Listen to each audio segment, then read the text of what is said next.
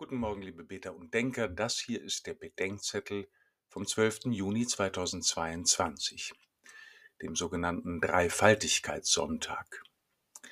Seien wir ehrlich, der Sonntag der göttlichen Dreifaltigkeit, eine Woche nach Pfingsten, ist für Prediger eine Herausforderung, auch für mich.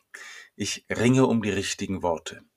Die Dreifaltigkeit Gottes ist mir unergründlich, zugleich ist sie mir jedoch auch irgendwie plausibel.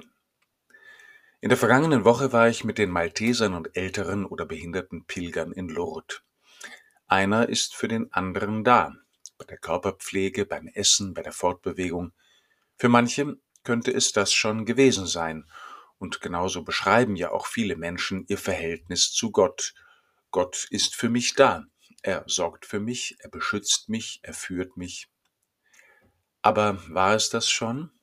Sobald ich genauer hinsehe, geht es auch in Lourdes bei diesem Dasein füreinander praktisch nie bloß um zwei. Es geht um mehr als darum, dass einer barrierefrei, satt und sauber ist. Eigentlich geht es nämlich immer um drei. Einer zeigt dem anderen einen Dritten. Einer hilft einem anderen, einen Dritten zu verstehen oder sich ihm mitzuteilen. Einer ist mit einem anderen unterwegs zu einem Dritten, zeigt ihm einen Dritten, übersetzt einen Dritten oder freut sich mit dem anderen an einem Dritten. Zur Vollkommenheit der Liebe gehören immer drei, sagt Richard von St. Victor im zwölften Jahrhundert. Einer, der liebt, einer, der antwortend liebt und einer, der mitliebt.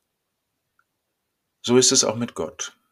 Nicht nur, wo Gott für zwei Menschen der hinzukommende Dritte ist.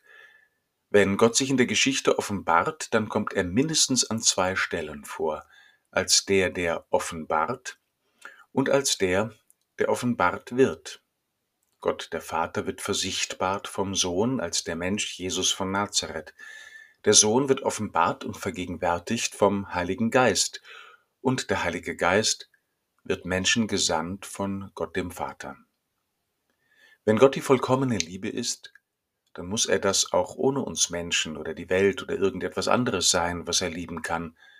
Gott braucht die Welt nicht, um die vollkommene Liebe zu sein, und niemand möchte gebraucht werden, damit irgendein anderer jemanden zum Lieben hat.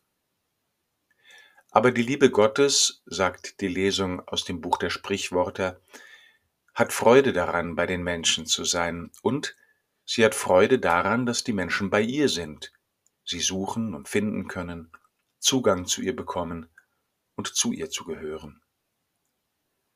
Die Dreifaltigkeit Gottes ist mir unergründlich und zugleich sehr plausibel. Gott ist ein Was, nämlich Gott, und drei Wer, nämlich Vater, Sohn und Heiliger Geist. Gott ist nicht einfach bloß für mich da, vielmehr darf ich zu ihm gehören, er nimmt teil an meinem Leben und Leiden, er offenbart sich mir als ein Mensch und in der Kraft des Heiligen Geistes, er lebt und stirbt für mich, er leidet und liebt mit mir, er seufzt und betet in mir und leitet mich, ohne aufzuhören zugleich der unergründliche, unbegreifliche Schöpfer des Alls zu sein.